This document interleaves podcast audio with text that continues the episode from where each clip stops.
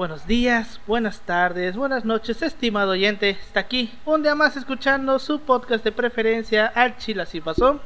Hoy es viernes, otro viernes más. Estamos aquí reunidos y por favor, por favor, permítanme. Ay, qué Ah. Eres Van, van a andar, van a andar inmamables, de aquí hasta que se acabe el año, güey. De aquí hasta que se acabe. Estoy casi seguro que van a estar mamables. Una cosa es ganar el campeonato y otra cosa es estar ya es soberbia, estar presumiéndolo en cada huevo, lado. putos. Pues bueno, para los que están escuchando no, esto no en pueden Spotify, estar así en, en vayan a nada. YouTube, es que traigo Ay, sí, mi playera de Cruz Azul. Porque a huevo, putos. Pero bueno, como todos los Este- demás. Aquí, humildemente. Así. Este, para, Humildemente. para nuestro, le mandamos un, un saludo a nuestro querido amigo Richard. Alberto le dice, a huevo puto, ¿cómo la ves huevo, ganarme el puto". Cruz? Pues sí. Eh, Ahora, ¿quién es el equipo el, el equipo popular con más tiempo sin ganar campeonatos, puto? Este, como todas las semanas estoy, estoy aquí con mis dos colegas y amigos de la licenciatura. Con Ángel, ¿cómo estás, Ángel?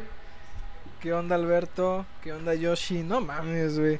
Yo tenía esperanza de que perdieran, güey, porque la neta tienen que admitirlo, güey. Eran buenos memes, güey. La No. neta eh, fue un tiempo hermoso para la- los memes futboleros, güey. Pero pues todo tiene un final. Nada dura para siempre, diría la canción. Ya ves, güey. Ya ves. Y qué bueno que ganaron, chingada madre. Y con mi colega y amigo Yoshi Taka López. ¿Cómo estás, Yoshi? Un gusto, Alberto. Pues para la audiencia, le- yo no soy tan aficionado al fútbol porque, No, ni yo, eh. porque pues, pues, la verdad, no, la verdad no, nunca tuve tanto tiempo para ver esas cosas. Ahí me Yo era malísimo por eso, ¿no? Pero, aparte, este, me ponía a estudiar y esas cosas. Ya saben, cosas del diablo. En fin, eh, pues ya sabes, aquí como cada sábado con, con ganas. Mañana son elecciones, porque he visto. Y pues están de, pues vamos a ver. Los que están de Cancún están de la verga, pero pues ni pedo. Mañana tengo que ver quién es el menos peor para. para El menos votar. peor, güey. Pues, Siempre recuerdo el episodio de South Park, güey, cuando se van a... eh, expulsan a Stan de la- del, del pueblo, güey, porque no quiere votar, porque en su escuela hay dos, eh, dos, ma- dos mascotas que están de la chingada y la moraleja es, Stan, no importa por quién votes, los dos son una basura. pero tienes que votar. Recuerden, banda. Bueno, no, no les puedo decir nada ahorita porque esto va a salir el siguiente, Siguiente viernes. Entonces, pues ya son el- los debí decir el podcast. Lo que pasado, haya pasado, habrá pasado. Y pues, este, con la buena nueva de que la escuela primaria donde voy a votar se llama Felipe Ángeles. Me da gusto de que el país recuerda estos, estos héroes nacionales. No está tan bonita la primaria, eso de decirlo, pero pues, pues el nombre es lo que cuenta. Mira, yo te puedo decir, güey, que este. Eh, que tengas una, una primaria con tu nombre, güey, no, Sí, es no es la gran cosa. Mira, de hecho, yo- yo- no, no, yo- no, yo- no es la gran cosa, porque, o sea, por ejemplo, bueno, Mientras- primaria o secundaria, güey, porque, por ejemplo, yo ten, mi secundaria se llamaba eh, Moisés Sainz. ¿Y tú sabes quién chingos es Moisés Sainz? Esa No, es una buena pregunta. Tal Mo- vez será para otro Moisés Sainz fue el güey que Curó el cáncer. creó el sistema de secundaria en México, pues. No mames. Fue el que este, dijo debería haber un tercer nivel en el nivel básico y fue en la secundaria. Por eso, él es Moisés. No sé. Y de hecho digo- va muy en- de la mano con el tema que vamos a ver hoy. Ahora que me estoy dando cuenta. ¿Neta? Sí. Eh, Vamos a ver la raza cósmica. puede ser. A la eh. verga. Ya lo veremos en unos minutos. Así es. Pues bueno, ¿les parece si comenzamos? Adelante. Aló, fierre, fierrísimo.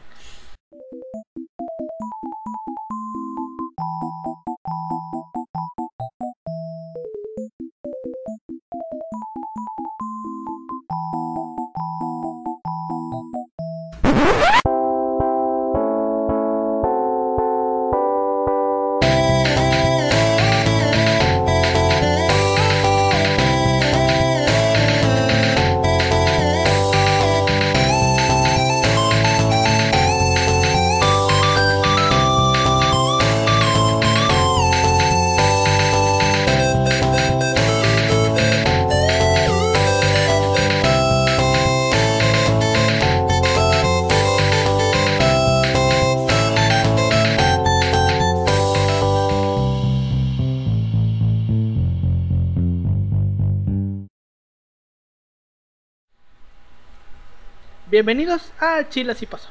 un podcast de historia mexicana y a veces mundial, donde su servidor, Alberto González, le va a contar a Ángel Paulino Chan y a Yoshitaka López una historia chusca, bizarra, increíble o surreal acerca de algún personaje, proceso o hecho acontecido en la historia.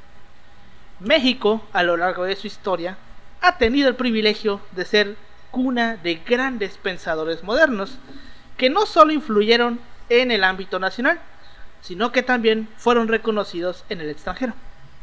En el siglo XX, México tuvo un gran número de intelectuales importantes, algunos nacidos en el ámbito revolucionario, otros que crecieron con él, otros que lo vivieron en carne propia y un sinfín de etcétera, pero casi todos estaban conectados de alguna u otra manera con la revolución. Entre este gran número de intelectuales hubo uno muy importante no solo por su impacto en la manera en que la educación se comenzó a cimentar, sino también por sus aportes en filosofía. Es el padre de la educación tal cual como la conocemos en México y acuñador de grandes frases como la civilización termina donde comienza la carne asada. El día de hoy les vamos a hablar sobre un personaje muy cabrón, tanto por lo que dejó como por lo que hacía. José Vasconcelos. A huevito, güey. Mira, de, esos personajes así. Cabrones. Ah, cabrones, un poquito controvertidos, a lo mejor por algunas cosillas que vamos a ver después. De hecho, ahorita vamos a ver justamente el pedo, porque creo que ya es de, conocimiento general que este vato le tiraba al, nazismo. No, veía, con ojitos el régimen de Hitler. Pero vamos a ver ahorita por qué, güey. Exacto, por qué porque no tiene nada que ver con lo que uno hoy tiene como la idea del nazismo, porque hay que verlo desde la época en la que él estaba de acuerdo con esos ideales. Raza que lo que no lo cree, las ideas de Hitler eran hasta cierto punto antes de la guerra. Su programa económico era muy bueno. Compartidas, eh, la neta. O sea, aquí no lo vamos a defender la chingada. Nada, vamos a decir esto. En ese tiempo, esas ideas no eran para nada nuevas y no era para nada así como que se les hiciera feo, al contrario. Algún día hablaremos de la Alemania nazi, pero será para otro episodio. De la Segunda Guerra Mundial, pero es que como verga metes tanto ni siquiera en dos episodios, siento que podría tendría que ser una tendría que ser una temporada completa. Mm, como dice Miranda, este a cierto compañero nuestro que no vamos a decir su nombre, este quería trabajar este este tema y pues le dijo, güey, está, o sea, güey, es tanto, güey, que... ¿Cómo era? Espionaje nazi. Espionaje no, güey, fue el primer tema de tesis, güey. Ah, sí. El, que quería hacer mega mamalón, güey, pero pues es como, es como dicen, es un tema tan amplio que por una tesis de licenciatura. Güey, es, como yo, güey. Yo, yo que quería manejar el orden, el orden, el orden social en Yucatán, güey.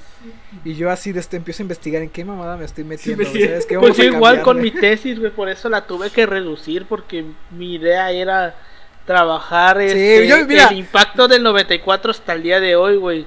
Y ya cuando me pusieron a investigar fue como de que no tanto que fuera un monstruo, sino que iba a llegar un punto en el que me iba a empezar a perder porque ya no había eh, antecedentes directos que conectaran al 94 y me iba a tener que empezar a ramificar las cosas y iba a terminar en un cagadero total, güey. Por eso al final lo terminé este, dejando en hasta el año 2000 y chingó a su madre. No sé, mi tema de tesis va bien, pero el profesionalismo va más allá de mi comprensión como historiador. Pues sí, pues bueno, vayamos empezando con este tema porque está chingón. José Vasconcelos Calderón nació en Oaxaca el 27 de febrero de 1882, hijo de Carmen Calderón Conde e Ignacio Vasconcelos Varela. Fue el segundo de los nueve hijos que, que procrearon Carmen e Ignacio y pues particularmente importante para su desarrollo personal fue la oportunidad que tuvo de realizar estudios de educación primaria en escuelas ubicadas en la frontera de México y Estados Unidos, especialmente en el Eagle Pass en Texas y en Piedras Negras en Coahuila. Más adelante, por causas familiares de índole, de índole económica, debió continuar su educación en el, Instituto Científico eh, de Toluca, Estado de México, que ya vimos, ya platicamos sobre él en el episodio de López Mateos, y que lo vamos a volver a ver más adelante a López Mateos. Y en el Instituto Campechano, en la ciudad de San, Francisco de Campeche, en Campeche, Luego de la prematura muerte de su madre, ingresó en la Escuela Nacional Preparatoria, que actualmente es parte de la UNAM, pero que en ese tiempo no era parte de la UNAM, y posteriormente en la Escuela Nacional de Jurisprudencia, donde tuvo el título de licenciado en Derecho en 1907. Fíjate que a mí me da un chingo de risa, güey, cuando hablamos sobre universidades de Derecho, porque este, es como de que la Escuela Libre de Derecho, pero la única Escuela Libre de Derecho está en el, en el municipio libre, en la calle Libertad, frente al Mercado Libre, güey. No mames. Es una pendejada mía, güey, es una pendejada mía. Pero bueno, este, algún día les voy a pasar el, de dónde de dónde estoy sacando esa pendejada. Bueno, a los dos años de haber concluido sus estudios, Vasconcelo participó con otros jóvenes mexicanos críticos de los excesos de la educación positivista, porque ya sabemos que positivismo satánico, güey, impuesta por Justo Sierra, ministro de Instrucción Pública del gobierno de Porfirio Díaz, en la fundación del Ateneo de la Juventud Mexicana, que más adelante sería conocido como el Ateneo de México. Y aquí pues seguramente muchos de ustedes eh, saben que, que se preguntarán que por qué, por qué tanto eh, tanta odio, tanto odio hacia, la- hacia el positivismo.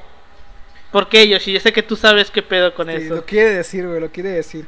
Güey, es que el pedo con el positivismo para la audiencia es que a huevo quieres este usar el método científico para todo. De forma Pero, o sea, literal. de, to- de forma Literal. literalmente. O sea, es, es como, por ejemplo, poner el método científico para saber cuántas veces caga Paulino al día. Está fácil, ¿eh? Está, está fácil. Pero usando el método, una justificación. O sea, lo que les enseñaban en metodología de la investigación. Si ustedes se duermen en clases, güey. O sea, imagínense en esos tiempos. Entonces el pedo de Vasconcelos buscaba algo diferente, yéndose a una ideología más humanística, digamos. Pues por eso tenía esos Sí, pedos. porque básicamente el pedo del positivismo es que nos quería tratar como máquinas. Básicamente, Ah, no voy a decir. mm, Menos, más o menos, como Pues sí, o sea, así a grandes rasgos para más que más que preparar humanos quería eh, preparar máquinas, máquinas estadísticas, por así decirlo. Pero bueno, Pues, y eso no se puede. exacto. En 1909 fue invitado por Francisco y Madero para unirse a la campaña presidencial de Madero. Gracias a su dominio del inglés, representó al entonces club antireeleccionista ante el gobierno de Estados Unidos. Un año después, el club se convirtió en el Partido Nacional Antireeleccionista, con Madero como candidato presidencial y Francisco Vázquez Gómez como candidato a la vicepresidencia. Y creo que pues ya sabemos qué pasó con esa candidatura de Madero. Se presenta a las elecciones, parece que va a ganar. chan, chan. Llega Porfirio Díaz, lo encarcela, aplica el artículo constitucional de que un candidato si está en la cárcel o presenta un proceso penal no puede estar registrado, le invalida la candidatura y vuelve a ganar Porfirio Díaz. Todos sabemos esa historia. Y pues eh, después de este pedo, del escandaloso fraude, pues Madero se va a San Luis y pues eh, convoca a la población a levantarse en armas contra Porfirio Díaz con el plan de San Luis que dio inicio a la revolución, pero que eso es todo lo que todos sabemos de este pedo, ¿no? Pues bueno, este, en este primer periodo de la vida pública de Vasconcelos surgió una leyenda o una idea que está mal. Eh, se dice, hay algunas personas que dicen que fue Vasconcelos el que acuña la frase de sufragio efectivo, no reelección, que pues como sabemos era el lema que estuvo diciendo Madero para sacar a Porfirio Díaz, en su campaña presidencial, vaya.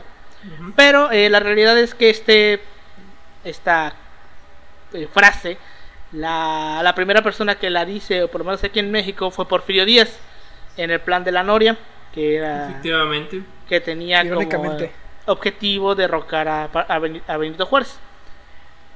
Entonces, eh, la leyenda más que nada es que Vasconcelos no la crea, pero es el que dice, hey, vamos a usar esa frase.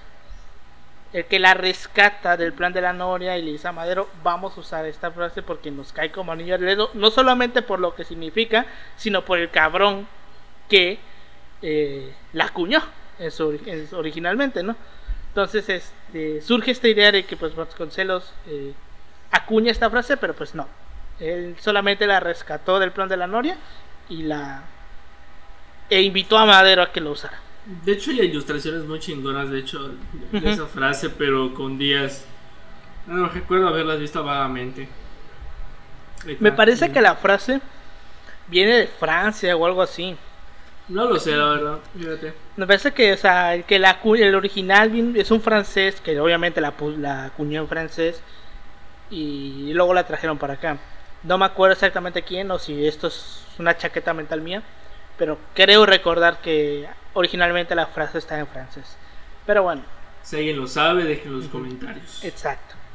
Tras producirse el golpe de estado de Victoriano Huerta y de Félix Díaz, Vasconcelos tuvo que exiliarse en Estados Unidos donde recibió el encargo del gobernador de, Coahuila y primer jefe del ejército constitucionalista, Venustiano Carranza, de buscar como agente confidencial el reconocimiento de Inglaterra, Francia y otras potencias europeas, impidiendo que Huerta fuera reconocido o obtuviera eh, apoyo económico. Porque sabemos que este era el, objetivo que tenían esos cabrones de que si Victoriano Huerta eh, obtenía el reconocimiento, pues ya nos cargó la verga. Cuando Vasconcelos logró el reconocimiento de Carranza como presidente de facto, este volvió a nombrar a Vasconcelos director de la Escuela Nacional Preparatoria, pero discrepancias políticas con Carranza llevaron a que otra vez Vasconcelos se fuera al exilio eh, y regresó para tomar eh, la, eh, la Secretaría de Instrucción Pública durante la breve gestión de Eulalio Gutiérrez, que fue el presidente que salió de la convención de Aguascalientes, que ya sabemos esta convención que se arma Carranza para que lo elijan presidente y eligen otro güey. Le salió mal. Exacto. Eh, el, que termina eligiendo fue Eulalio Gutiérrez. Entonces, durante ese pequeño periodo creo que fue menos de un año, Vasconcelos fue secretario de Instrucción Pública, que es como el equivalente a la secretaria de Educación. Pues bueno, al proclamarse el Plan de Agua Prieta en 1920, Vasconcelos se alineó con Álvaro Obregón para derrocar a Carranza y tras la muerte de Carranza, el presidente interino Adolfo de la Huerta le encargó el Departamento Universitario de Bellas Artes, cargo que también incluía la rectoría de la entonces Universidad Nacional de México, que hoy conocemos como la UNAM. O sea, él fue rector de la UNAM o de la Universidad Nacional de México, que era equivalente a ese tiempo. De acuerdo con los ideales de Vasconcelos, la universidad tenía la misión de impartir enseñanzas y preparar a una generación de técnicos y humanistas que trabajaran y colaboraran en sociedad. Lo cual tiene sentido teniendo en cuenta que el vato estaba totalmente en contra del, positivismo como método de educación, porque volvemos a lo mismo. El vato pretendía crear humanos, no máquinas. Pues sí, este, al ser nombrado rector de la Universidad Nacional, dijo, cito, yo no vengo a trabajar por la universidad, sino a pedir a la universidad que trabaje por el pueblo. Este fue su propósito como rector. El motivo por el cual José Vasconcelos quería preparar a los estudiantes universitarios era porque México acababa de finalizar la, Revolución Mexicana y la restauración de México para Vasconcelos solo se podía lograr por medio de la educación y la acción social. Que la neta yo sí se lo compro. Todos, ¿no? Creo que todos le compramos Bueno, en ese momento quizás no todos, ¿eh? bueno, en ese momento no, pero hoy en día yo siento que sí se la compramos. yo siento que Vasconcelos en su momento, en, estos días, podría ser alguien medianamente importante. De hecho, ahorita vamos a ver una fuerza que... Podría tener más relevancia que el mismo Anaya. Sí. en efecto. Pues bueno, las acciones que realiza eh, como rector de la universidad fueron básicamente para divulgar los clásicos, la clásicos de literatura, música, arquitectura, etc. Y también empezó con proyectos que pretendieron humanizar a la comunidad universitaria.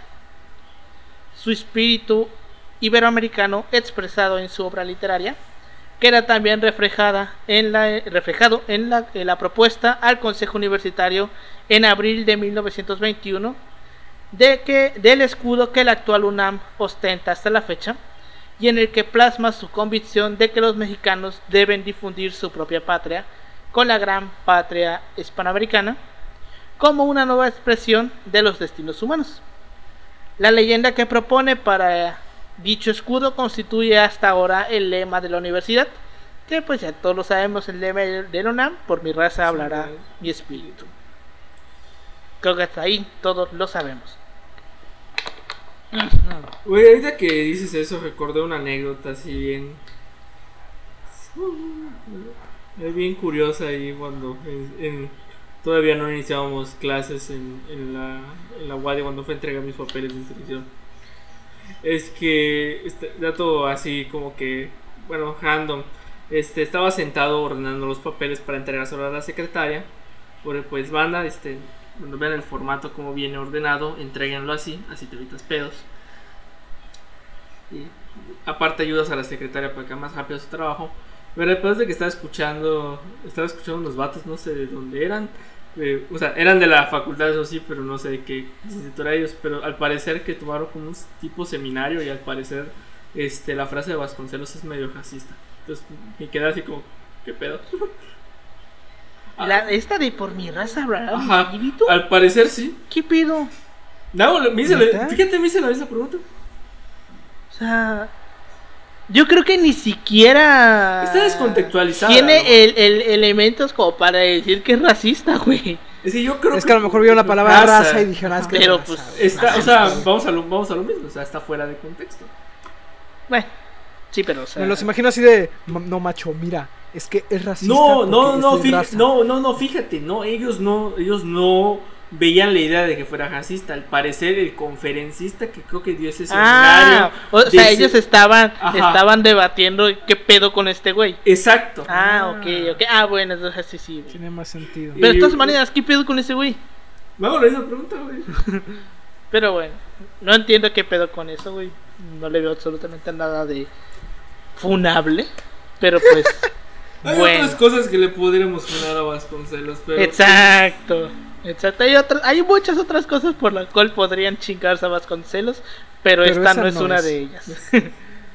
bueno, durante la presidencia de Álvaro Obregón, Vasconcelos fue nombrado como secretario de Instrucción Pública, pero al momento de tomar posesión se le cambia el nombre a la secretaría y pasa a conocerse como la Secretaría de Educación Pública y él del cual él fue el primer secretario.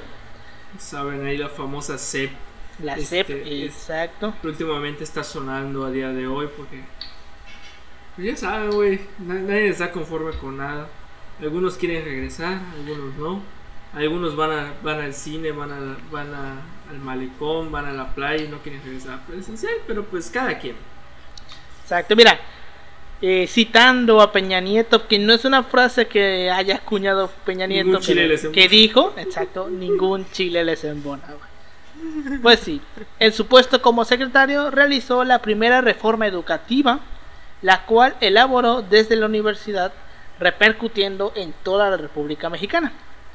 Desde esa posición inició un, ambicioso proyecto de difusión cultural en el país, con programas de instrucción popular, escuelas rurales, edición de libros y promoción del arte y la cultura.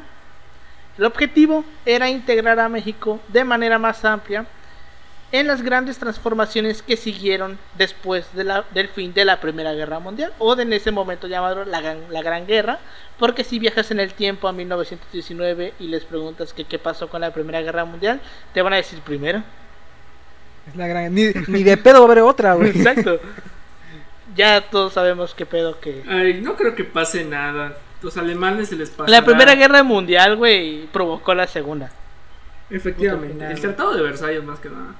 Por eso, pero bueno. Este. Pues sí.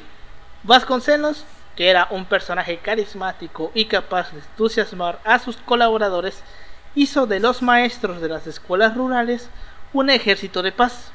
Y de cara profesor, según su propia meta- eh, metáfora de raíz católica, inspirada en el sacrificio de los misioneros del periodo colonial un apóstol de la educación.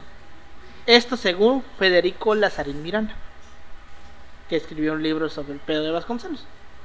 Bueno, además, también inició un ambicioso programa de, de intercambio educativo y cultural con otros países americanos, las llamadas embajadas culturales, que llevaron a algunos de los más brillantes estudiantes mexicanos de la época a entrar en contacto a edad temprana con gente de Argentina, Brasil, Colombia, Perú y otros países de América Latina. Lo que hoy llevamos en los programas de movilidad. Vaya, esto fue una idea que se dio con eh, Vasconcelos. También apoyó eh, a multitud de artistas e intelectuales. A algunos de ellos los convenció para que se establecieran en México y con ellos ideó nuevas fórmulas de expresión artística masiva que a pesar de sus tintes políticos y propagandísticos tienen un valor estético sin ningún tipo de duda. Tal fue el caso de muralistas como David Alfaro Siqueiros, José Clemente Orozco y Diego Rivera, porque pues se sabe que estos cabrones se querían ir de México, pero fue gracias a Vasconcelos que dijeron quédense, que los invitó a quedarse y los ayudó. Vaya. Mucha de la gestión de Vasconcelos, sobre todo en la CEP, o sea, fue bien vista en el caso, o sea, en el aspecto intelectual, y sobre todo, pues hubo grandes avances en ese aspecto, es algo como que, pues sí que se, bueno, obra hasta cierto punto de Vasconcelos. Pues es que igual fue como que un instrumento para lo que se llamaba eso en ese tiempo el nacionalismo revolucionario. o sea, también tienes que inculcar esa idea también. Es como dice Hosman en el caso de la revolución. Él explica que después de una revolución, a huevo tienes que imponer un nacionalismo, un sentimiento de nación y cómo lo haces por medio de las expresiones eh, culturales, históricas. en ese caso, igual la historia fue un gran papel importante en el caso de la oficialización. Sí, güey. ahorita que mencionaste eso de Nacional Revolucionario, básicamente con esa palabra, güey, eh, describes México desde 1929 hasta 1982. Porque eso básicamente fue la corriente que usó el PRI, güey. El Nacional Revolucionario, güey. Que pues ya sabemos, ¿no? Que, bueno, esto lo debimos haber explicado en el episodio de por qué. Bueno, es que no, realmente. Algún día, si tenemos la oportunidad, haremos un, episodio de, de, una breve historia del PRI o de los partidos políticos.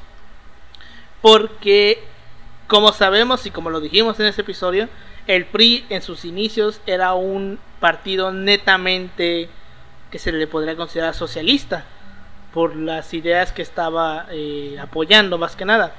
Y justamente la corriente nacional revolucionaria era la corriente que ellos usaban y que incluía todas estas series de reformas que este, implementaron. Porque básicamente el nacional revolucionario, si lo podemos poner de una manera general, es básicamente todo el conjunto de ideas que le dieron forma a la revolución mexicana. Básicamente es eso.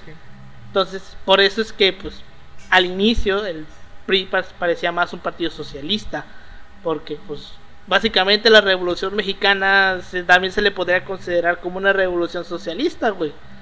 Porque, pues, ¿qué, te, qué, qué, qué fundamentos, eh, qué fundamentos se basó la revolución mexicana? los inicios, mi Bueno, sí, los inicios. Los inicios, ¿En qué se basó, güey? No reelección, reparto agrario, mejores condiciones laborales, güey distribución de la lo vemos en la constitución de 1917. Por, menos que eso, alguien lo llaman ya socialista ahorita. ¿eh? Exacto, Por menos que eso. solamente, güey, con reparto agrario y mejores condiciones laborales, ya con eso, güey. Y eso que solamente son dos, güey. Hay un montón más. Ya ni siquiera estamos hablando de distribución de la riqueza, güey. Bueno, todos estos ideales, bueno, se intentaron implementar, bueno, se implementaron en la Constitución del 17. Otra cosa fue la práctica. Exacto. Ah, sí, a huevo. Sí, o sea, exacto, pero pues de hecho, alguna vez yo llegué a escuchar, no sé si fue una maestra de historia, pero también lo llegué a leer, que la revolución socialista de Lenin, güey, sacó cositas de la revolución mexicana, güey. Es que la revolución mexicana sacó de pedos a todos, güey. Es que, bueno, es que fue una revolución de izquierda. Ajá. Bueno, es que el pedo es como que lo explican, por ejemplo, o sea, mencionan el caso de la, de la constitución del 17 o sea, fue la más moderna para su tiempo y muchos vatos, bueno, los alemanes sobre todo nos copiaron algunas cosas. Porque pues dijeron, oh, ¿cómo, un país como México pues está tan... O sea, las leyes o sea, que implementas son tan progresistas para la época. O sea, obviamente hoy, hoy hasta cierto punto podemos hacer matices de, bueno, de, bueno, del momento. Pero obviamente, o sea, poner a la práctica leyes tan, digamos, radicales es otra cuestión que tenemos que matizar. Porque, por ejemplo, o sea, mencionan, por ejemplo, eh, la propuesta de Cajanza versus la propuesta de Obregón, en donde, por ejemplo, Cajanza sí era una constitución más conservadora que quería. Y, bueno, al final no le salió como la convención.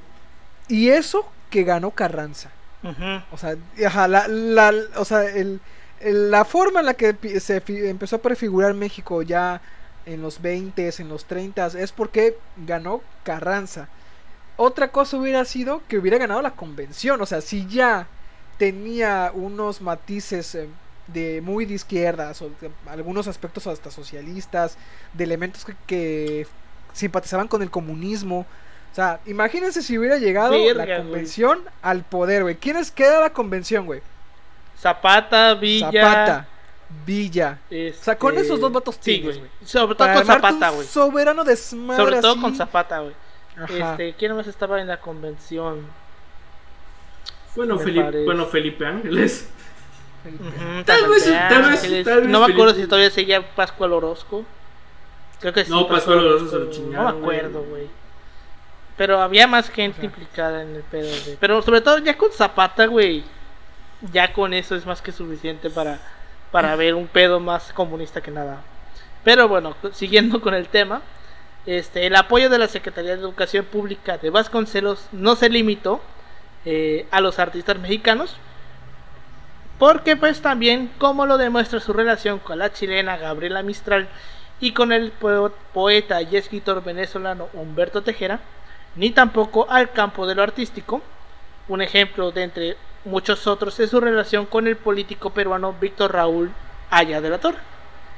Como secretario de Educación Pública en 1922, Vasconcelos apoyó a, Rael- a Rafael Anducín, director en ese entonces del periódico Excelsior, en una campaña para promover el Día de las Madres y también como claro que sí, güey, 1920 para contrarrestar las ideas de educación y liberación de las mujeres que se discutían en Yucatán. Porque obvio, güey. Dato 1920. curioso, dato curioso en torno al Día de las Madres para, pues, para que la audiencia sepa y pues este, bueno, pueda ser más crítico en este aspecto importante. Eh, bueno, en el caso, bueno, Paulino, tú, ¿cuál me dijiste que era el medio conservador? La revista de Yucatán creo que era. La revista eh, Yucatán. Pero no me acuerdo del otro donde se. El de Elba, el de Elia Carrillo, el, el del diario, el del Partido del Sureste, como me dijiste, es- ¿cómo, no me acuerdo cómo se llama esta revista. ¿Qué- ¿Pero cuál? ¿Cuál? cuál, cuál, Donde ponían esas ideas de la liberación cuál? de la Ah, mujer. el popular. El popular versus El el, popular. mientras la revista de Yucatán. Bueno, muestran estas dos ideas. Por ejemplo, se hace una campaña propagandística del Día de la Madre, la revista de Yucatán, para ir en contra de todo lo que, pro- lo que proponía Elba Carrillo con el, con el popular, que era, pues, este, la materia, bueno, era un control de la sexualidad de la mujer y todos estos aspectos, mientras, bueno, la revista de Yucatán bus- busca una agenda, digamos, más del... Hágase cuenta que es como el pez, güey, o sea, algo así. Ay, sí, güey. ¿Para, Sí. ¿Para qué? Para la audiencia. Pues sí, porque pues es 1920, güey, pensamientos de la época. Un aspecto clave de su gestión fue la reconstrucción o construcción de edificios de uso público para la difusión de la cultura. Uno de ellos es el antiguo Estadio Nacional, porque antes México tuvo un Estadio Nacional, güey. O ¿Qué le sea, pasó? así como lo demolieron. Ah. De hecho, me parece, creo, que hasta Lázaro Cárdenas, todos los presidentes, no, hasta Ávila Camacho, hasta todos los presidentes tomaban posesión en el Estadio Nacional. ¿Pero qué tiene que ver que ese Ese estadio era el lugar, güey.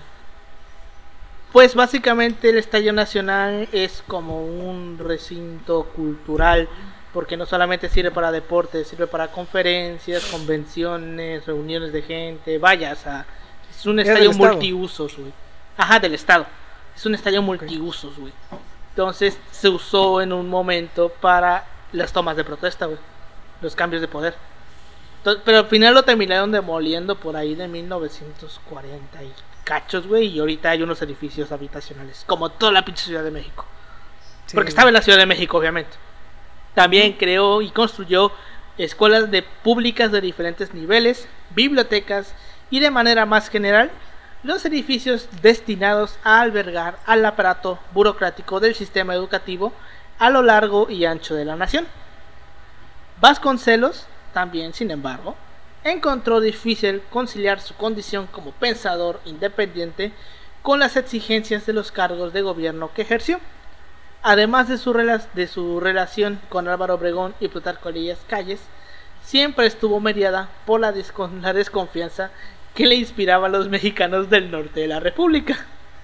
Que güey le, como que no le tenía mucha confianza a los güeyes del norte, güey. Eran los... A ver, ¿él, ¿él a qué facción pertenecía? El... Él era antireeleccionista. Originalmente. Ok, ok, pero... pero se, ¿a, qué, ¿A qué facción se unió después? No me acuerdo. Con, eh, con Obregón.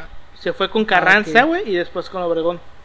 Pero, o sea, se fue con Obregón, pero el vato siempre como que no les tuvo tanta confianza porque eran del norte. Sí, los sonorenses. Exacto, porque pues ya sabemos, ¿no? Bueno, Obregón, Carranza, Obregón. De hecho, sí, Obregón, Carranza, Elias Calles, Adolfo La Huerta, esos güeyes, esos cuatro eran del norte, güey. Pero bueno, en 1925, Vasconcelos, en colaboración para el Universal, se refirió a la, alimentación en ciertas regiones del norte como frontera de la civilización. La reflexión le fue inspirada en el descanso de una travesía de Querétaro a Guanajuato con un grupo de amigos. Cuando entraron una tarde a una ranchería del Valle del Tolimán, se hospedaron y les sirvieron alimentos. Cito. Nos echamos otra vez al camino. Entramos una tarde al Valle de Tolimán, todo verde con cebada tierna. A la orilla de la, de la senda de las casas de los rancheros son de mampostería espaciosas y sólidas. Tolimán, bello nombre y panorama riente. Allí nos hospedó la maestra. Mató pollos y los sirvió guisados en buena salsa. Nos sentimos en tierra civilizada. Donde termina el guiso y empieza a comerse la carne asada, comienza la barbarie. ¿Pero por qué, güey? O sea, no sé, güey. El vato siempre como que no le tuvo confianza a los güeyes del norte. oye, Paulino, yo te haría esta pregunta. Es como, es, el prototipo del chilango actual. O sea, es como decir, este, mm, Paulino, ¿tú confías en Samuel García? Exacto. de hecho, el hecho, el hecho, o sea, el pedo de Samuel García nos demuestra que Vasconcelos tenía razón. Yo nada más lo digo. Ahí lo dijo. Pero bueno, reitero, este, si me ven tomar mucha agua es porque está haciendo un perro calor aquí. aquí en Cancún. Bueno, es que en el norte es la cultura de la carne asada, o sea, ese... Pues no viste, no viste que provocaron una contingencia por, por la carne asada. Virga, güey, cómo me reí con eso, Virga. Un primero de enero, güey. Este, Monterrey, este, declararon contingencia ambiental por el humo de la carne asada, güey. No te creo, ¿neta? Sí, güey, te voy a pasar la nota. Versus. Güey, no sabes cuánto me reí con esa madre. Como, ¿Hace cuánto fue? ¿Como dos años? Tres, tres años, no, sé. No tiene mucho, güey. Fue como 2018, 2019. 2018. Algo así. ¿Qué se celebraba, güey? Fue año nuevo, güey. Puta, no, pues sí, güey. Aquí recuerdo que hubo pues una nota, güey, no sé si fue para el 25 o el 31, pero en Cancún, ¿cómo se llama? Alguien aventó un, un, un cohete de un, un volador y le dio a una palapa y la palapa se empezó a incendiar. Güey, eso es común en lados. Güey, pero o sea, estás hablando de que es la puta zona hotelera, güey. Se supone que no debe pasar eso. Bueno, bueno. Pero, Oye, las risas no pasan. Güey, dato curioso, güey. Ese teatro era de, una, de la maestra. O sea, al parecer tenía convenio con ese hotel la maestra que, que daba para escolar de teatro en mi prepa y se quedó sin teatro. Verga, güey. Para que vean, van a ser cuidadosos con los fuegos artificiales. Le pueden chingar a la vida a muchos artistas. Verga. Pero bueno, este. Este pedo de la carne asada lo dijo en obvia referencia a las regiones del norte, de donde provenían Obregón y Calles, porque pues no lo dijo por cualquier cosa. Es por eso por lo que, luego de su brillante inicio como funcionario público, Vasconcelos decidió retirarse del ejercicio de los cargos públicos para dedicarse a satisfacer su pasión por la escritura, el análisis filosófico y sobre todo lo que le mamaba, la polémica.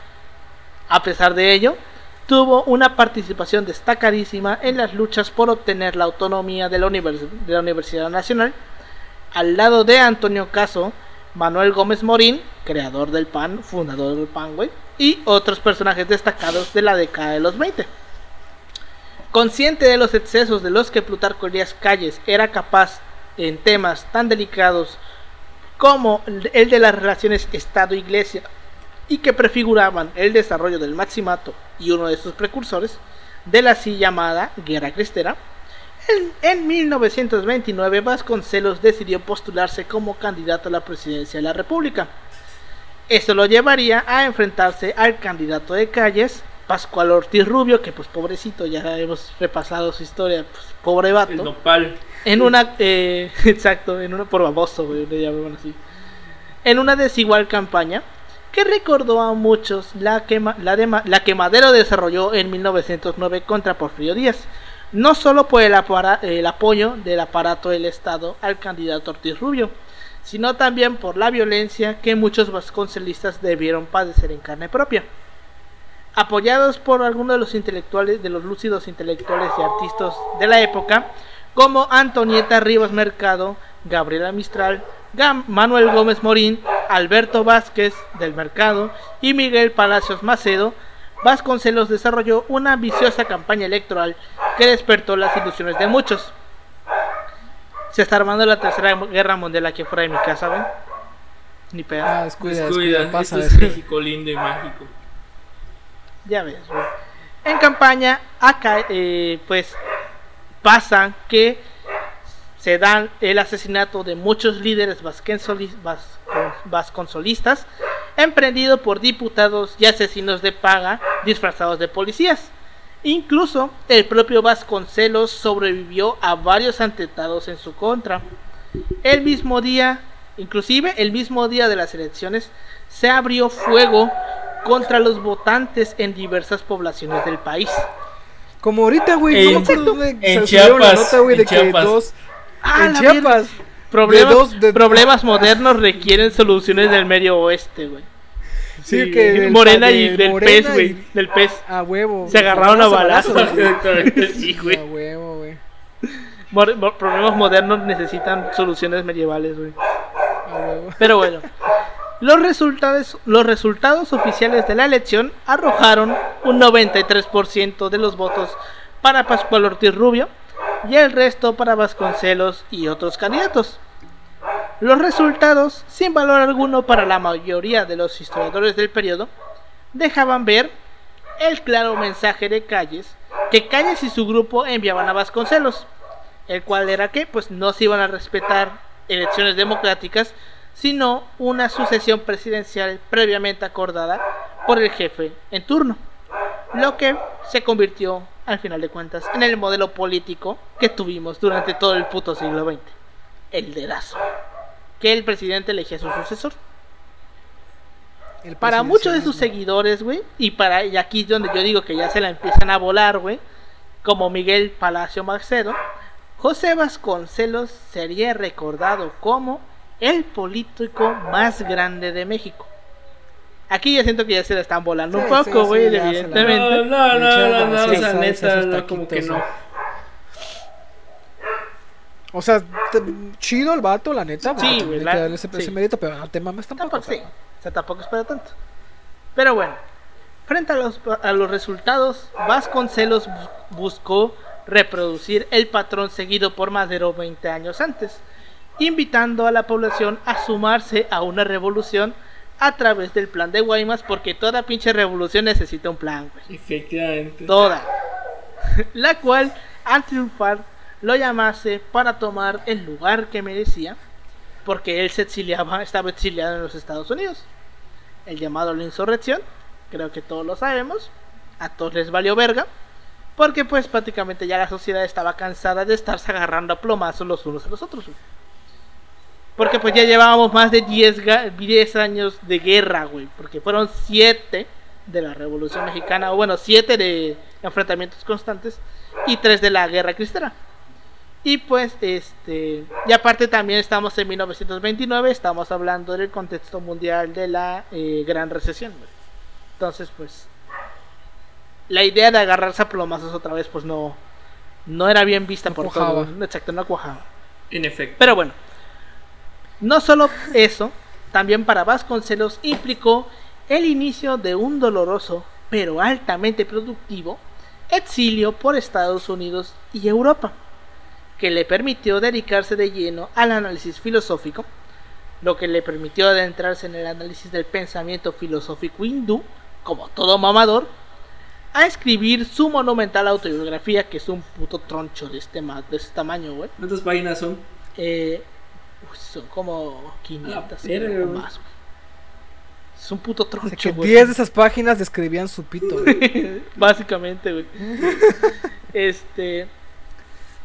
De hecho, su autobiografía, güey, mucha gente la considera como que un libro. Lo que más que su autobiografía es como que su libro en el que plasma su visión de México. Vaya. Entonces, mucha gente lo considera como un libro. eh, Propagandístico. no, obligado para poder comprender este periodo. güey. Ok. Pero bueno. Y también estuvo eh, metido para escribir una serie de artículos y comentarios sobre temas diversos. Posterior al fraude de 1929, su desilusión política y su tremendo odio al PNR, eh, que pues ya sabemos que era autoproclamado revolucionario y que en años posteriores se inclinaría más, más eh, hacia ideas socialistas, que ya lo hablamos ahorita, pues este eh, le tenía un odio terrible porque el PNR lo había perseguido, atentó contra su vida y lo obligó a exiliarse. Entonces, evidentemente, esto lo llevó a virar, a mirar así, güey, ideológicamente hacia la derecha. Y se convierte en un anticomunista totalmente consumado que reniega de todo movimiento revolucionario o de izquierdas. O sea, tanto daño le hizo el PNR, güey, que, que el güey se volvió un facho, güey. O sea, o sea, el- puta, ¿quién te hizo tanto daño, güey? Güey, solo. Tanto daño le hizo el PNR, güey, que se convirtió en un facho. güey. Güey, eso me recordó. Güey, o sea, me recordó a Lili. Pero bueno. Güey. A Lili Ay, Telles, ¿A quién? Güey. Verga, güey. Es que, güey, no mames, güey. ¿Cómo vas a poner a una señora, güey? Que definitivamente no tenían absolutamente nada de izquierdosa, güey. A tratar de aprobar una ley de aborto.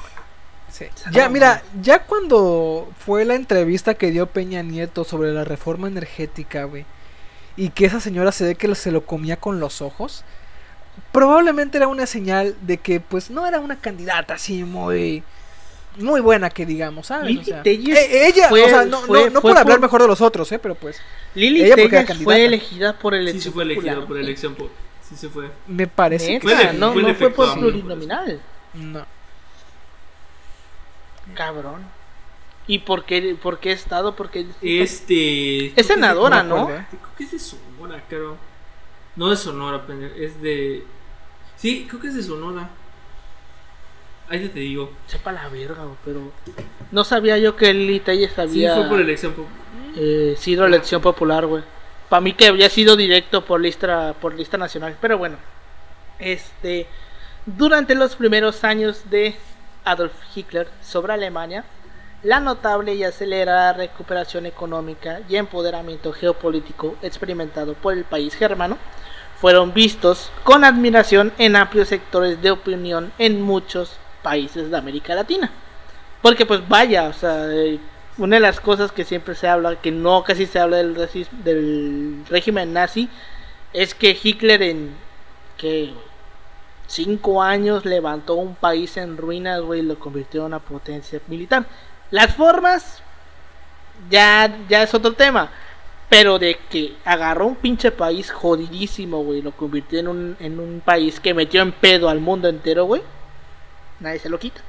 Ya las formas es Bueno, eh, pues, un dato como que hay que tener en cuenta al principio de matizar la administración de Hitler, o sea, eh, dejando de un lado los aspectos antisemitas y bueno, todos los crímenes que cometió, que bueno, son otras cuestiones que hay que ver.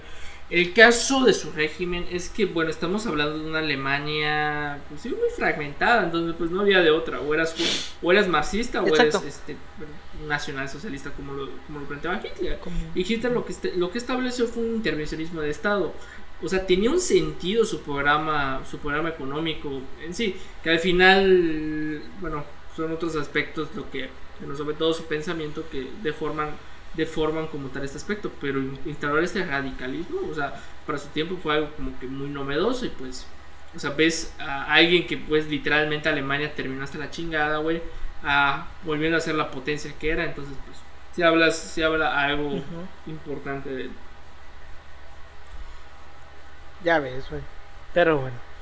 Este Vasconcelos admiraba, admiraba los regímenes, eh, los regímenes fascistas por su capacidad para movilizar y organizar a grandes grupos de ciudadanos que, de otra manera, se encontraban sumidos en crisis profundas que le recordaban la situación que México vivía.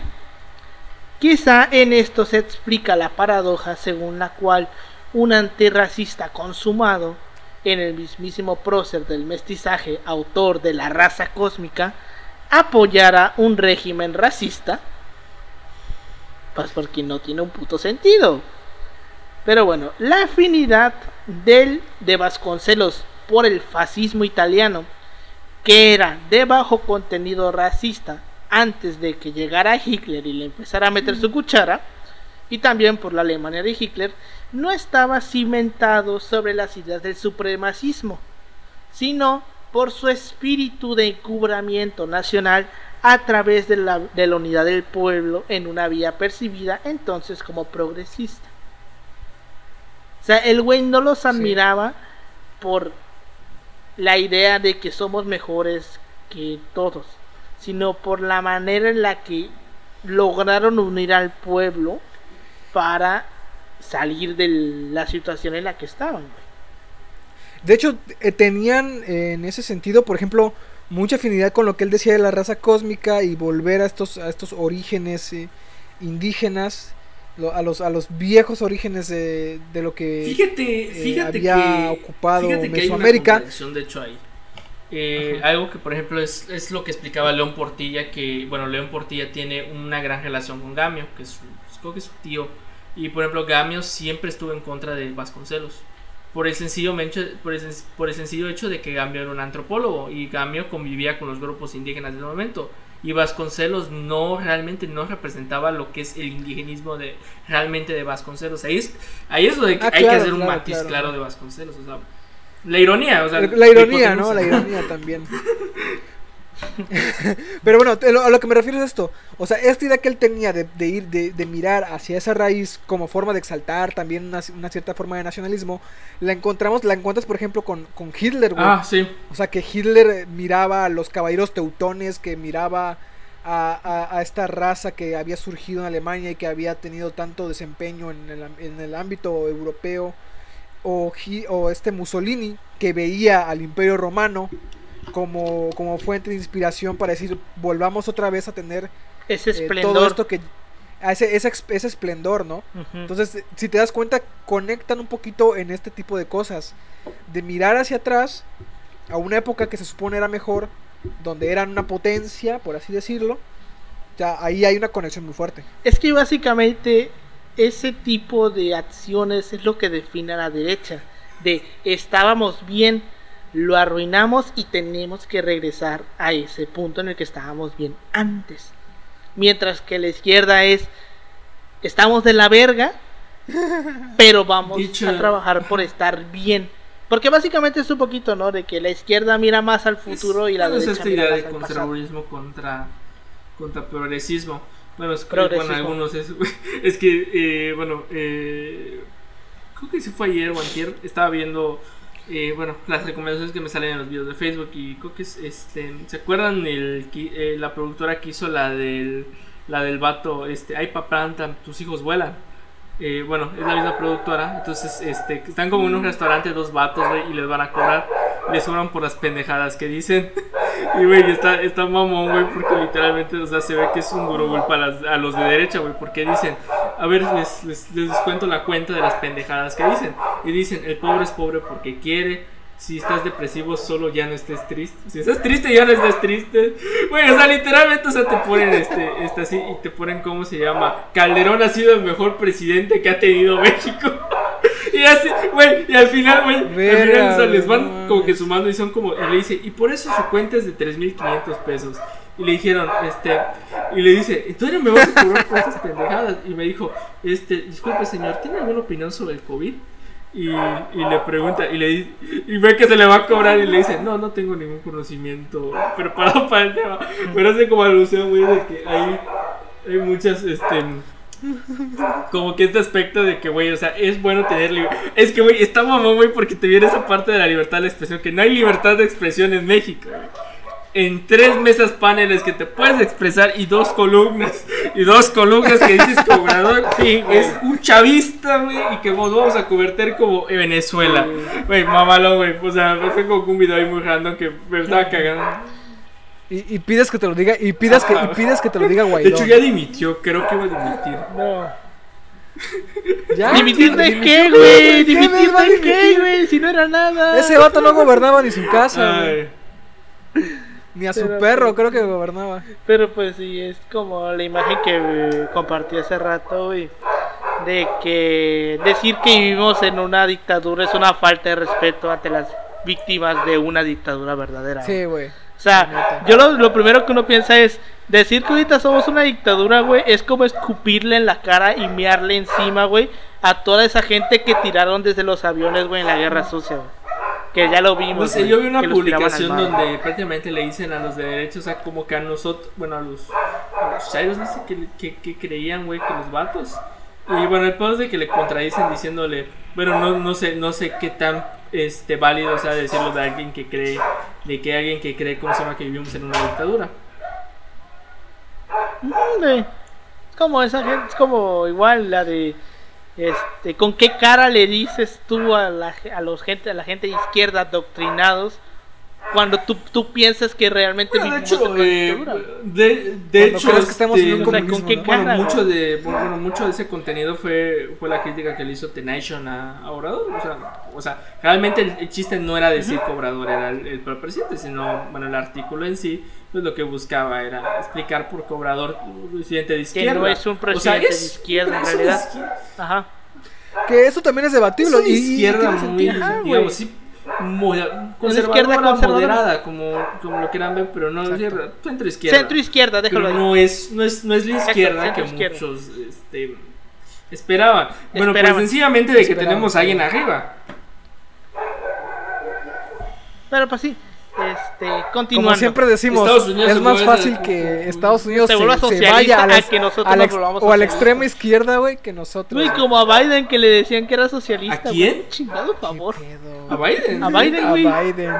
Los de, los, Ah, es que los de Trump, güey, le decían socialista a Biden, güey. socialista. Güey, No tiene nada, de socialista Sí, Biden. Bueno, Benny, Pero, Benny, güey, Ar- este, Benny. Sanders, bueno, es otra cosa totalmente. Él sí, él sí Ah, va a presentar. Ay, güey, Bernie. Benny, güey.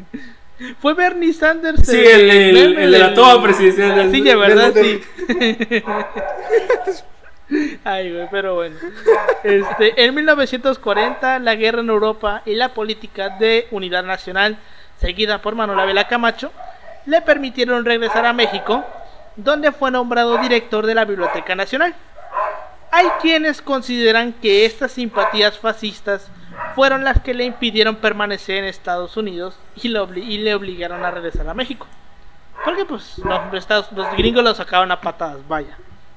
En este mismo año, ya en México, Vasconcelos dirige la, la publicación de la revista Timón, financiada por un funcionario de la embajada alemana en México, cuando todavía relaciones, Arthur Dietrich, en donde se mostraba una abierta y clara posición de simpatía y admiración por Alemania nazi, a través de contenidos de muy diversa índole que iban desde fragmentos de novelas clásicas, consejos familiares y artículos sobre tecnología y culturas alemanas hasta afiches de guerra.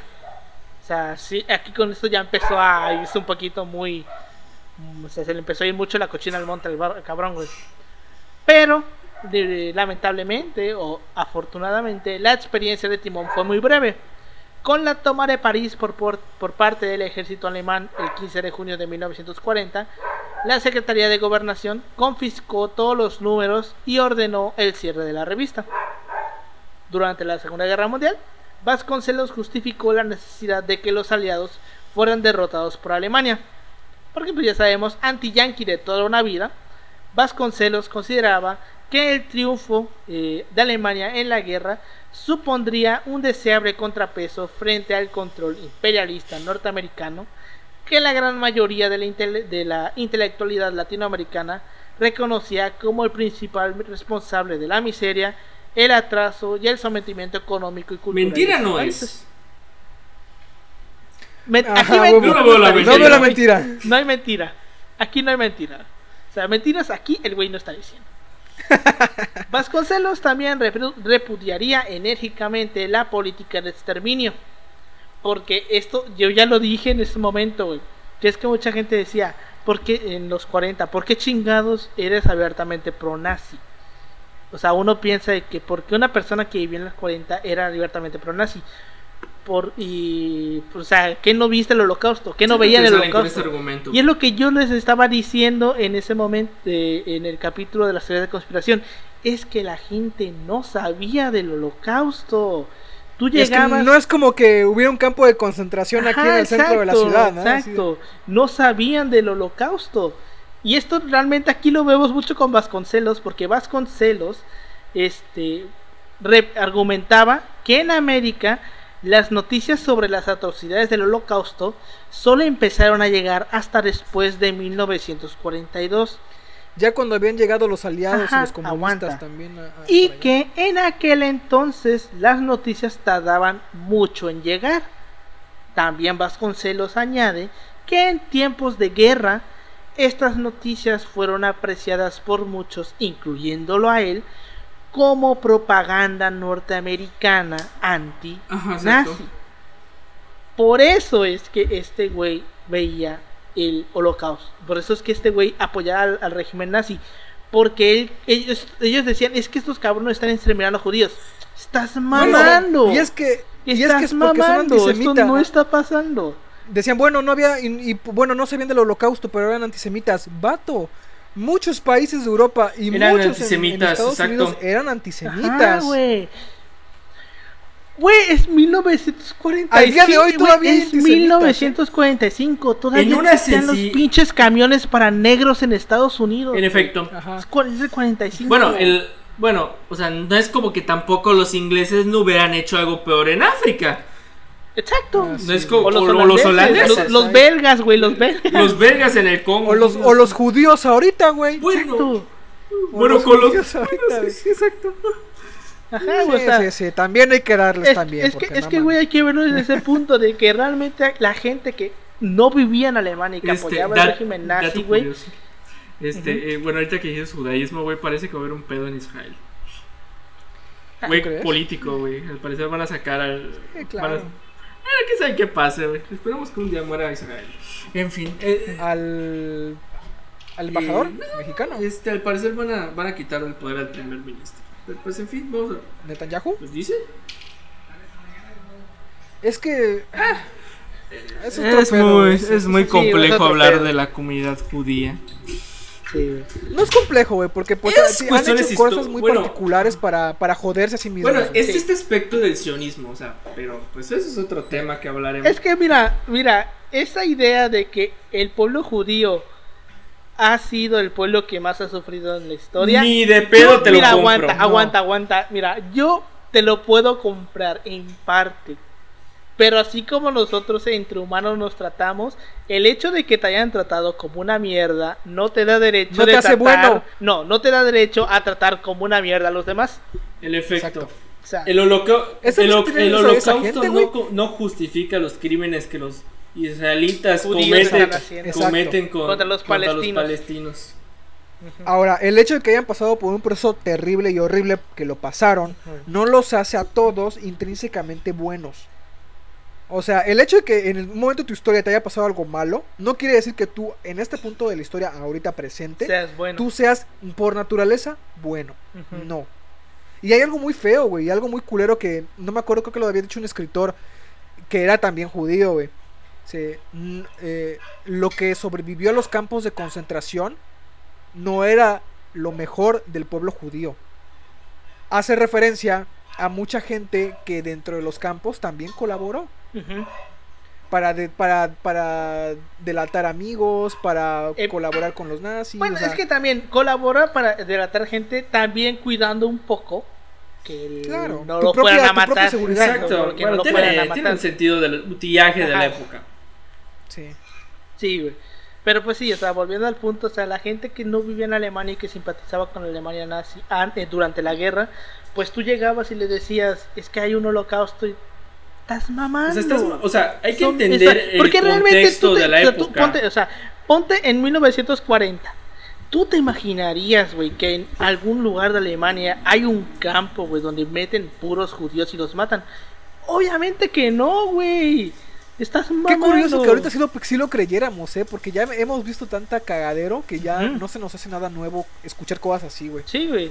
O sea, en ese momento, de, en, ese, en esa época, en ese año, o sea, uno llega y le dicen eso y estás mamando, eso no está pasando. Pero bueno. Es una novela de terror, Ajá, ¿no? Lo que me estás o sea, es muy novelesco, es muy Sí. improbable. Uno pensaría eso. Pero bueno, este, una vez concluida la Segunda Guerra Mundial, Vasconcelos continuó como director de la Biblioteca Nacional, cargo que combinó con una activa carrera como profesor eh, universitario y también como lo que más le gustaba hacer, polemista. El destino, sin embargo, le tenía reservada una última satisfacción. En diciembre de 1958 vería a uno de sus discípulos y organizador de su campaña presidencial en 1929, el mexiquense Adolfo López Mateos, convertirse en presidente de México. Porque, güey, López Mateos fue el ahijado político de Vasconcelos, güey. O sea, Vasconcelos fue el que le, Le enseñó toda la labia. tips, güey. Ajá, güey, le enseñó lo para hablar, exacto, güey. Porque era que eh, era Vasconcelos director del Instituto Literario cuando López Mateos estaba ahí, güey. Pues es que lo jala, que le dice, tú tienes futuro, güey, jálate conmigo. O sea, López Mateos hasta cierto punto representa un poquito de la idea política de López Mateos, de este güey, de Vasconcelos. En efecto. Pero pues bueno. Sin embargo, no tuvo la dicha de ver a su ahijado político mucho tiempo en el poder, ya que el 30 de junio de 1959 José Vasconcelos murió en el, barrio, en el barrio de Tacubaya, en la Ciudad de México. Fue encontrado su cuerpo reclinado sobre el escritorio, en el cual trabajaba en una de sus últimas obras literarias, que se llamaba Letanías del Atardecer, publicada inconclusa póstumamente. También por sus cualidades de pedagogo y su decidido apoyo a la cultura latinoamericana, se hizo merecedor de que la Federación de Estudiantes de Colombia lo nombrara Maestro de la Juventud de América, título que a menudo se abrevia como Maestro de América. O sea, si Benito Juárez es el de las benemérito de las Américas. Américas, Vasconcelos es el Maestro de América. Y pues con esto llegamos al final de este episodio. Personaje Controvertido. controvertido, Con sus güey, que le tiró para todos Sus lados, matices, güey. sus matices. Sí, Ajá, con sus matices, güey. Le tiró a todos lados el güey. Yo siento que hizo más bien que mal en, el- en este país. O sea, el legado que dejó Vasconcelos, güey. Ahí está, güey, hasta ayer de hoy lo seguimos viendo. O sea, Vasconcelos fue un bien pinche importante en la manera en la que se comenzó a dar la educación después de la Revolución Mexicana. Creo que todos lo sabemos, güey. Que de hecho Vasconcelos también es uno de los que precursores de esta idea de, la- de la historia oficial. Claro. Porque pues fue un poquito... Se la, se la eh, peló porque cuando Gorman llegó, no, no, no, mi ciela. Ah, Pero es pues que ya eso fue eh, mucho es, tiempo es- después. es- un, un episodio historiográfico muy interesante que luego les hablaré. Pero no en este, está. pero no en este episodio. Pues sí. Este, ¿Algún comentario que tengas, Paulino, sobre este tipo? Pues que otra vez no- nos fuerza a entender el, el contexto de las personas, porque siempre se le achaca este pedo de lo del nazismo, pero sin entender por qué y qué parte del nazismo y en qué momento del nazismo él estaba pues apoyando estas ideas, ¿no? O sea, la gente piensa que, la, que las personas del siglo XX, del siglo XIX vivían en condiciones como las de ahorita, ¿no? De que tú puedes agarrar tu teléfono y ves, están matando gente en tal lugar, ¿no? Y no es así. O sea, como ya explicaste un poco, eh, Alberto, o sea, ahí las noticias llegaban muy lento, se confundían con propaganda, porque también había propaganda. Y eso, pues, de, quiera uno o no, dificulta la, la, la elección de un juicio o formarse un juicio totalmente, pues, imparcial de las cosas.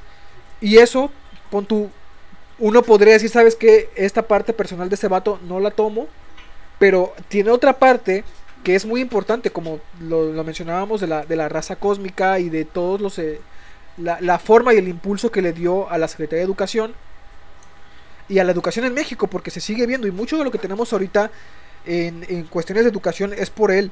O sea, el hecho de tener a estos apóstoles de la educación y tener en la escuela rural uno de los, de los máximos pilares junto con los maestros, pues hizo que avanzáramos de una, de una educación totalmente rezagada porque estábamos hasta la, hasta la, hasta la caca en, esto, en ese, en ese aspecto, con índices de analfabetismo terribles, a bueno, ya estar en condiciones de mejor, eh, de una mejor alfabetización y de un conocimiento de, de, de obras culturales o de, de obras literarias mucho más amplio, porque también ese, ese, es- esa es otra cosa.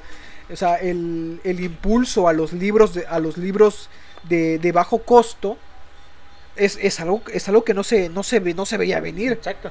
y que también fomenta la, la, la lectura, que también fomenta el conocimiento y el conocimiento también de, otros de otros contextos más allá de México. Porque hay una serie de libros que creo que eran unos libros verdecitos o rojos también, que son de ese, de ese periodo, que son obras impulsadas por, por en, este, en este contexto, libros de centavos, güey. Y al final yo siento que la obra de Vasconcelos se terminó, o por lo menos este- esta parte del legado que dejó Vasconcelos, se termina cimentando en lo que hoy conocemos como el Fondo de Cultura Económica, güey. Exacto. O sea, porque básicamente lo que hoy hace el Fondo de Cultura Económica es lo que hizo Vasconcelos en su momento, güey. Agarrar libros y ponerlos eh, de una manera más fácil, güey, a disposición de la gente. Oye, libros de 150 pesos, güey, Ujú, obras 50 importantes, pesos, güey, 150 25, güey. pesos, güey, 10 Güey, pesos. güey, yo en algún momento llegué más. a ver este eh, Metamorfosis, güey, de Kafka, güey, en 25 varos, güey. O sea, o sea, ¿qué haría, qué seríamos ahorita nosotros, güey, sin el Fondo de Cultura Económica? Sí, ajá, no, ajá, huevo, güey, como, como historiadores. Sí, güey. Pero también hay que recalcar que pues, hubo un tiempo en el que se abusó de este pedo, ¿no? Sí. Ya hab- había una anécdota de que con Fox se, eh, hay- se le hizo una biografía cuyos libros estaban apilados por, por miles en bodegas del Fondo de Cultura, güey. O sea, y a, y a esa gente que escribió el libro se le pagaba, güey. O sea, se le pagaban regalías. Y tú dices, bueno, ¿qué, qué, qué pasó ahí, no? Eh, es que Fox es otro pedo. Sí, sí, Fox sí. es otro pedo. Bueno, ¿tú ya sí algún comentario que tengas? Una frase nomás, recordar a Vasconcelos como lo que es un hombre de su tiempo. Un hombre de su tiempo. Y así lo tenemos que entender. Muchos lo aprecian, muchos lo odian. Yo solo diré que pues es importante en el aspecto institucional de México.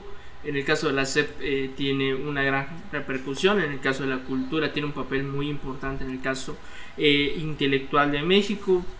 Desconozco si algún historiador la ha hecho en alguna biografía intelectual donde matice todos sus aspectos, que Sí. imagino, que sí. Eh, bueno, este aspecto que estudia la historia intelectual y pues siempre es bueno ir matizando estos puntos. Eh, bueno, como todo en la historia. eh. Y pues, pues al final ver sus matices, comprenderlo y pues es un personaje muy relevante para nuestro tiempo. Y bueno, para la audiencia, si hay una escuela, ¿cómo se llama? Eh, primaria, secundaria, que sea José Vasconcelos, pues eh, básicamente eh, están estudiando una educación pública porque ese cabrón Porque ese cabrón este, Trabajó porque sea pública la escuela. Exacto. Exacto, porque ¿qué sería hoy de la educación pública sin Vasconcelos? Gracias a eso solo pagamos nosotros 450 pesos, no 425 pesos en la facultad. También. Y que unos dicen, es, es mucho, ¿no? Pero versus, o sea, ponte a ver cuánto puede costar una escuela privada. Te- Y la educación que luego te proporciona, ¿no? También. o sea, en teoría, pues dicen que es chido hasta cierto punto. O sea, porque, o sea, puedes exigir ciertas cosas porque estás pagando con tu... Lo más jodido en Cancún es una colegiatura de 5 mil, no, 3 mil pesos, punto. 3 mil pesos este, este, mensuales. Y, te- y estamos hablando de, de- o sea, estamos hablando de que una persona gana entre promedio 6 mil, 8 mil pesos, este, 8 8 mil varos. güey. 8 mil varos. Y- Es una grosería, güey. Mira, yo siempre he tenido una opinión de que las universidades privadas te podrán decir, sí, la colegiatura está súper barata y todo, pero todo lo que no te cobran Te colegiatura, güey, te lo ensartan en el en el título, título. exacto. Ahí te lo ensartan, güey. ¿Cuánto el título? 50 mil varos. 50 güey. mil, 30 mil 30,000 baros. varos. Súper O sea, barato. Exacto, güey. Pero pues bueno, este, pues ya tenemos a Vasconcelos, un personaje interesante. Con su Yo siento icónica que- frase donde Exacto. La carna, donde la civilización termina, donde la, la carne asada empieza. pollita. Gran. Sí, güey. Sí, güey. La neta, esa frase la llegué a escuchar alguna que otra vez, güey. Pero básicamente la idea de hacer el episodio surgió de lo que estábamos hablando la semana pasada fuera de Sí, cámara. Porque después de terminar de grabar el episodio de la guerra del fútbol, no sé por qué chingados llegamos al, eh, al tema. Y yo dije eso. De que, como dijo creo que estamos hablando de Samuel García. Y, y yo dije eso, güey. La Estamos hablando de termina situaciones donde... tercermundistas. Ajá. Y yo dije eso, la así como diría Vasconcelos, la civilización termina donde la comienza la carne. Y estos dos cabrones no me creyeron de que Vasconcelos había dicho eso. Y pues sí, sí lo dijo. Porque Vasconcelos decía un chingo de cosas, güey. Vasconcelos dijo un chingo de cosas durante su, su vida. O sea, es como Fox, güey. O sea, ¿qué cosas no ha dicho Fox, güey? Come si te vas. Pero pues bueno. Exacto, güey. Ah, güey. Yo siento que la mejor frase de Fox, güey. Hmm. Creo que la que resumiría todos sus sexenios y yo por qué. ¿Y yo por Y qué, güey? Y el de. El de. No, yo sabes, cu- ¿sabes cuál? La frase más icónica de Fox, güey. La que dijo sobre frente a la ONU, güey. La de nos engañaron como viles chinos, güey. Que nos metió en un pedote diplomático contra China, güey. Siento que esa frase, güey. La mejor que se pudo aventar Fox, güey. Sobre todo por el contexto en la que se la mandó, güey. Pero pues bueno. Este, con esto llegamos al final de este episodio. Interesante la vida de Vasconcelos personaje que importante vaya para el eh, México del día de hoy. Tal vez no podríamos entender la educación en México sin Vasconcelos. Definitivamente no podríamos. Pero pues este nos pueden encontrar en todas nuestras redes sociales como arroba así pasó podcast. A mí me encuentran como arroba Emanuel56 en Instagram y en Twitter. A ti. A mí como Ángel Paulino Chan en Facebook y en Instagram y en Twitter como eh, Pau-3S. A ti Yoshi. Me pueden encontrar en Instagram como chutaca.2807. Y pues bueno, eh, con esto llegamos al final. Y si en algún momento eh, están peleando con alguien del, norte, norte. sobre gastronomía, ustedes le van a decir que la civilización termina con donde empieza la carne asada, que esto lo dijo el eh, precursor de la educación en México. Y cuando les digan que no, cuando les digan no les crean, ustedes les van a decir que al Chile, Chile así así pasó. Muchas gracias Chile por habernos escuchado. Nos vemos la siguiente semana.